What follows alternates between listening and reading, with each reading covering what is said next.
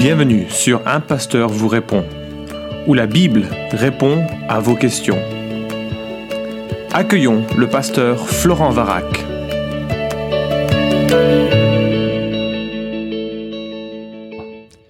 Bonjour et bienvenue à Un Pasteur vous répond, mais pour le coup, c'est encore... Deux pasteurs vous répondent, ne pas oublier, mon cher Florent, ne pas oublier. Merci beaucoup Guillaume de m'avoir rejoint pour cette série de, de podcasts. C'est un plaisir. Alors c'est un, un, format un peu particulier parce que nous avons reçu pas mal de questions sur euh, Adam et Ève euh, sur le site de TPSG. C'est ça. Et je ne pouvais pas répondre en 10, 15 minutes, 20 minutes, euh, alors que ça a beaucoup d'implications. Ouais. Et donc je profite de l'expertise et de la présence de Guillaume pour pouvoir construire un, un, un argument un petit peu plus euh, fourni. Mhm. Nous terminons aujourd'hui avec un cinquième podcast Ouais. euh, sur cette question. Et souvent, on nous euh, aborde quand on dit que l'on croit en la Bible, quand on dit que l'on croit euh, ce qu'elle raconte, on nous oppose l'évolution. Que ce soit dans Ouais. les discussions avec les non-chrétiens Ouais. ou que ce soit dans les discussions que nous avons avec les gens de l'Église qui sont Oui. quand même face à une pression importante. Je pense notamment aux, aux- aux étudiants. Oui, on en discutait un peu avant ce- cet épisode. On, on se rend compte que finalement, il y a une pression très forte, euh, une pression euh, de, de, de- la société en fait sur cette question-là. hein. L'argument bateau quand vous parlez de Dieu à un athée, c'est et les dinosaures alors, sous-entendu et la théorie de l'évolution. Est-ce qu'elle ne s'oppose pas à ce que vous croyez? J'ose penser, j'ai pas fait de statistiques sur le sujet, que finalement cette pression euh, sociétale, cette pression sociale, je sais pas comment on peut dire euh, sociétale peut-être, cette pression qui s'exerce sur l'Église est la raison pour laquelle, euh, au jour d'aujourd'hui, de nombreuses personnes ont switché vers une théorie un peu plus littéraire, une théorie qui accepterait l'évolution. J'ai même des exemples de, gens, je vais pas les citer, mais des théologiens francophones qui ne souhaitent plus mentionner leur position créationniste, justement parce que ils voient en l'évolution une pierre d'achoppement apologétique pour toutes les personnes auxquelles ils veulent partager l'évangile. C'est sûr que c'est beaucoup plus facile quand on a une lecture cadre Ouais. de répondre à l'objection. Oui, voilà. Alors, bon, déjà, je pense que la première chose qu'il faut faire, c'est qu'on définisse notre position et qu'on aille regarder, finalement, une fois qu'on a défini notre position, comment on peut répondre aux non-chrétiens lorsqu'ils nous abordent. hein. Alors, notre position, euh, tu, tu me dis si tu es d'accord, Florent, pour moi, elle se euh, séquence en deux axes. Premier axe, un Adam et Ève historique, authentiques premiers humains, historiques et parents de toute l'humanité. Ça, c'est le premier axe de notre position. Tout à fait.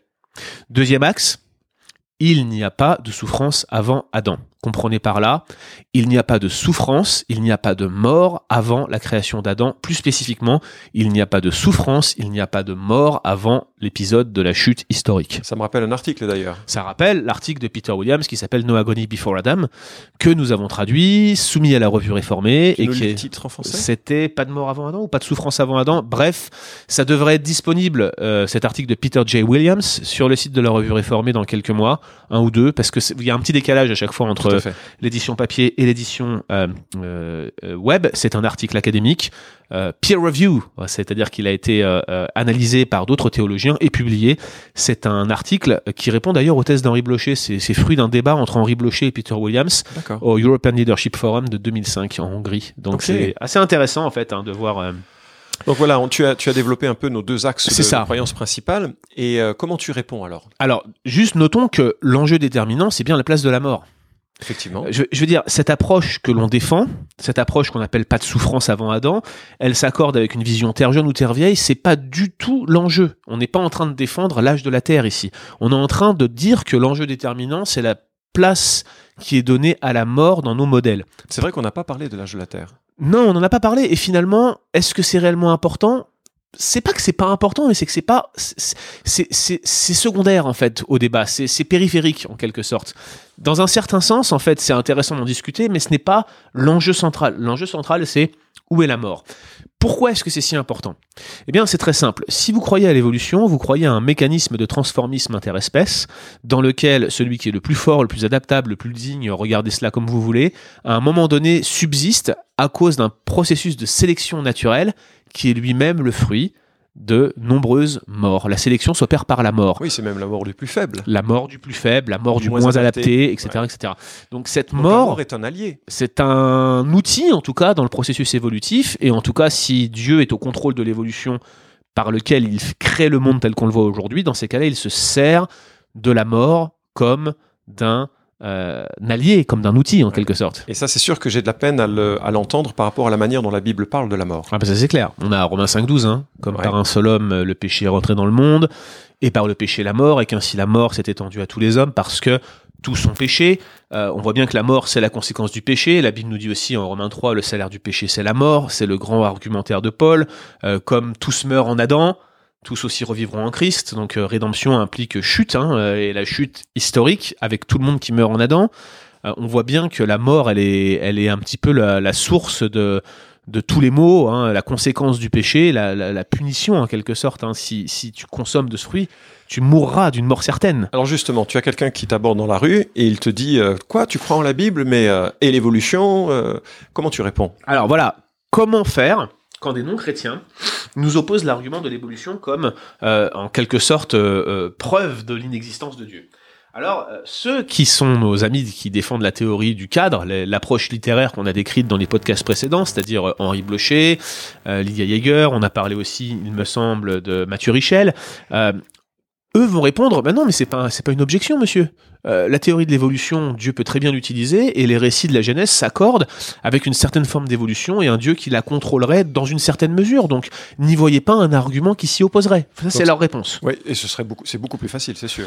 Dans un sens, c'est beaucoup plus facile de répondre comme ça euh, que euh, notre position ne nous, nous le permet à nous-mêmes. Nous, du coup, on peut pas répondre ça. On peut pas dire Dieu est au contrôle de l'évolution, puisque finalement, on dit que les deux ne s'accordent pas. Nous ne croyons pas à une compatibilité des deux modèles.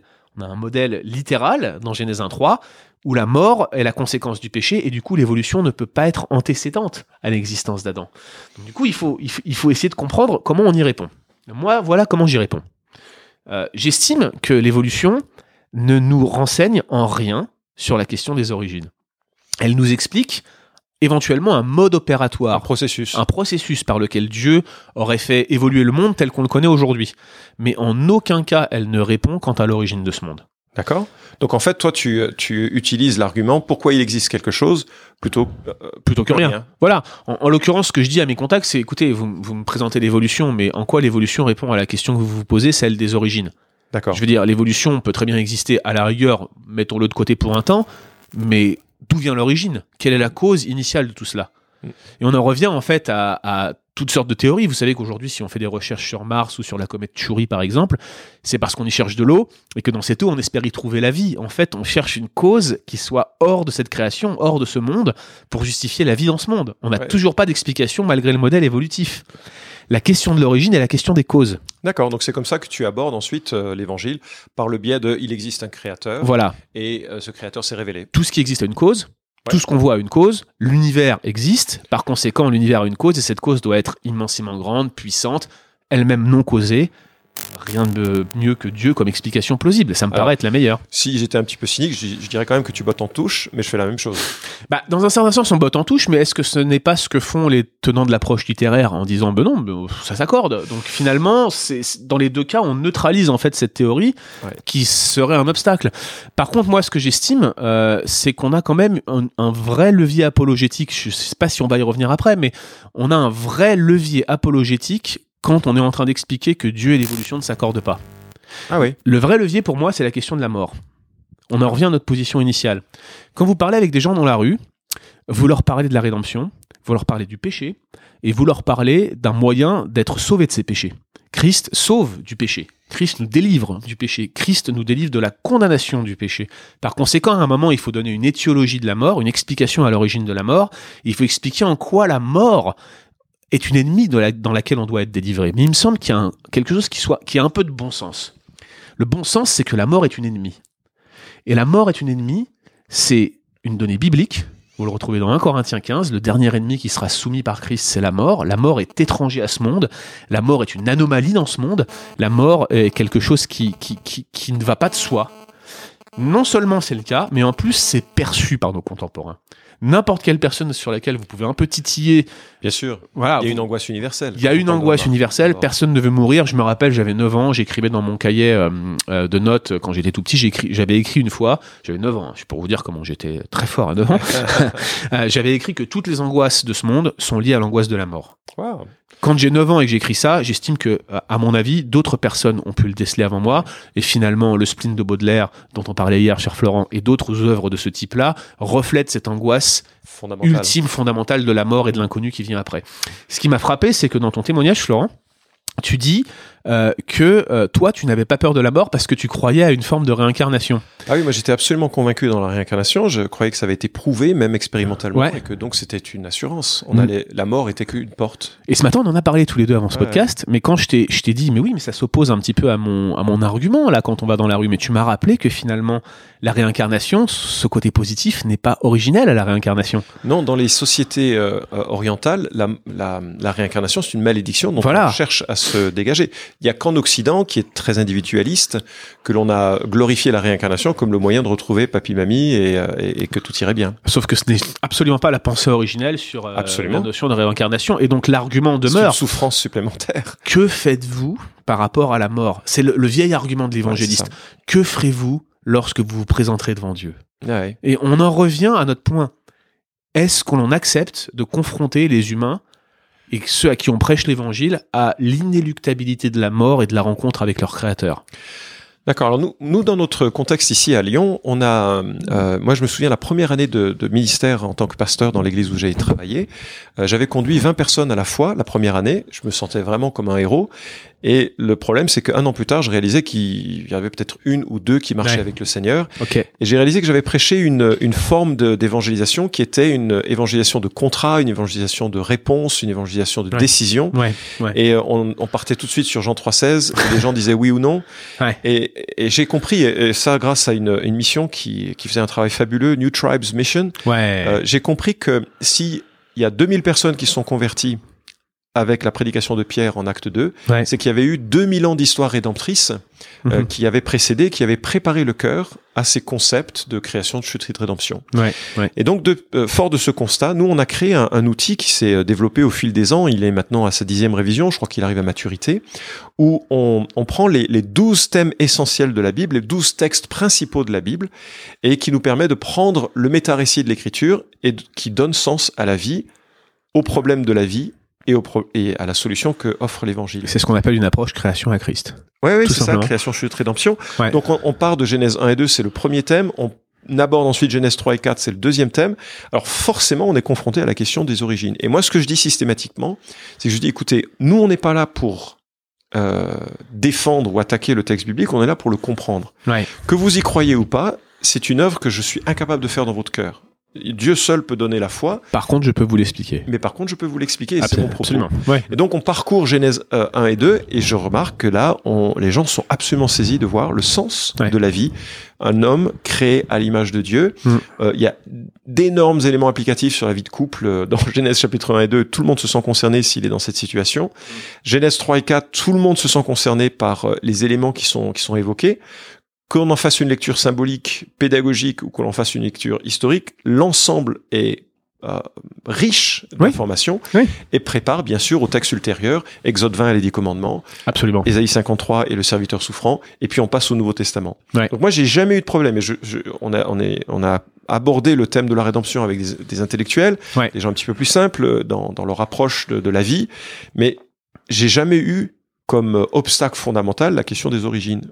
On cherche à comprendre le sens, Ouais. et puis euh, après, si le Saint-Esprit euh, œuvre de façon puissante dans leur vie, les gens croient, se convertissent, se repentent, et, et là la question après, enfin, Mais, mais ce qu'on est en train de dire, en fait, dans leur vie ouais. de façon admirable. ce qu'on est en train de dire, c'est que finalement, cette question-là, l'objection de l'évolution, on nous tend une perche apologétique plus qu'elle ne se présente comme un obstacle. Oui, alors même si moi je la contourne moins que ce que euh, je la contourne plus, pardon, que ce que toi tu dis, Ouais. je l'aborde quasiment pas. Moi, je m'en sers comme d'un levier pour pouvoir exposer la question de la mort. Ouais, bah écoute, Et, chouette. je, et je trouve en fait finalement que, c'est vraiment dommage de se tourner vers des modèles littéraires sous prétexte d'apologétique.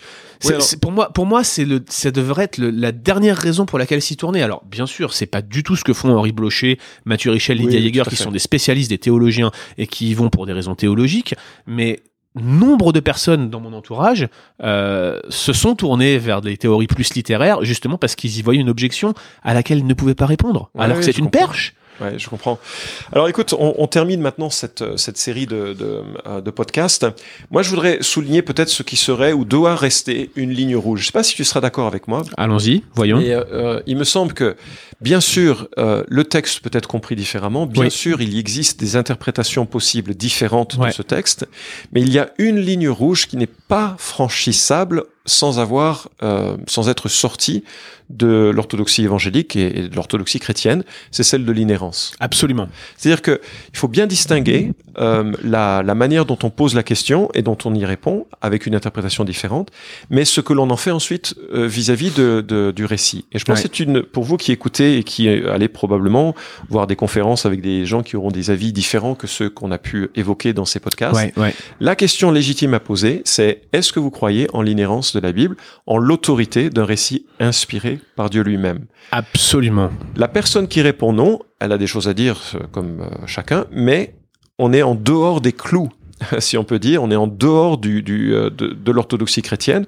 Il y a une forme de rejet de ce que Dieu a dit, et en cela, ben, ça ne peut pas faire partie de la même approbation ou de la même acceptation au sein du monde évangélique. C'est excellent ce que tu dis là. Je pense qu'il est important de rappeler, on l'a fait à plusieurs reprises, mais on va le redire, nous souhaitons euh, initier un dialogue, une réponse à des ouvrages euh, d'amis, de, de gens qui sont dans le même camp que nous, le camp inhérentiste, qui ont été publiés. On a cité des noms à plusieurs reprises à ce, à- ce moment-là. On a cité euh, Henri Blocher, Mathieu Richel, euh, Lydia Yeager, qui sont inhérentistes. Et donc, c'est un dialogue que nous engageons sur des positions différentes. Euh, on a bien rappelé ce que dit la déclaration de Chicago, qui est signée par ces personnes. Et cette déclaration est extrêmement claire quant à ce qu'on appelle l'inhérence limitée. Donc, des sites comme Science et Foi, euh, qu'on a cité, euh, je pense, dans le premier ou le deuxième podcast, qui font la promotion de l'inhérence imi- limitée, sortent de cette définition de Chicago, et donc par conséquent, c'est un peu ce que tu décris ici. On je est- ne savais pas, euh, enfin, je l'ai appris hier quand tu l'as évoqué, Ouais, ouais, ouais. Mais euh, je ne savais pas que euh, ce réseau mentionnait une inhérence limitée, mais c'est effectivement très problématique. C'est voilà. Et ça vole vraiment à la face d'un héritage universel de la foi chrétienne, Voilà. qui n'est pas simplement le fruit de soi-disant fondamentalistes du siècle présent ou passé. Le RSE, Réseau des scientifiques évangéliques, est le réseau inhérentiste, c'est-à-dire euh, Mathieu Richel, euh, Henri Blocher, Lydia Heger, qui, qui évoluent dans ce, euh, ce milieu-là. Le, le, le site Science et Foi est un site qui fait la promotion de l'inhérence limitée et qui adhère notamment et qui fait la promotion des écrits de Denis Lamoureux que tu citais dans ton premier podcast. Donc vo- voilà où se situe un point de clivage et de divergence et c'est là où on met la ligne rouge, c'est entre ces deux limites-là. La limite maximale qui peut être atteinte, c'est celle de l'inhérence et on ne peut pas déroger à cette règle. Merci beaucoup à tous ceux qui ont eu la patience de nous écouter sur de si longs podcasts euh, Merci et sur beaucoup. le même thème. Et puis, eh ben, à bientôt. À bientôt. Merci d'avoir écouté cet épisode d'un pasteur vous répond. Posez vos questions en nous envoyant un email à questions@toutpoursagloire.com. Retrouvez cet épisode et tous les précédents sur notre site toutpoursagloire.com.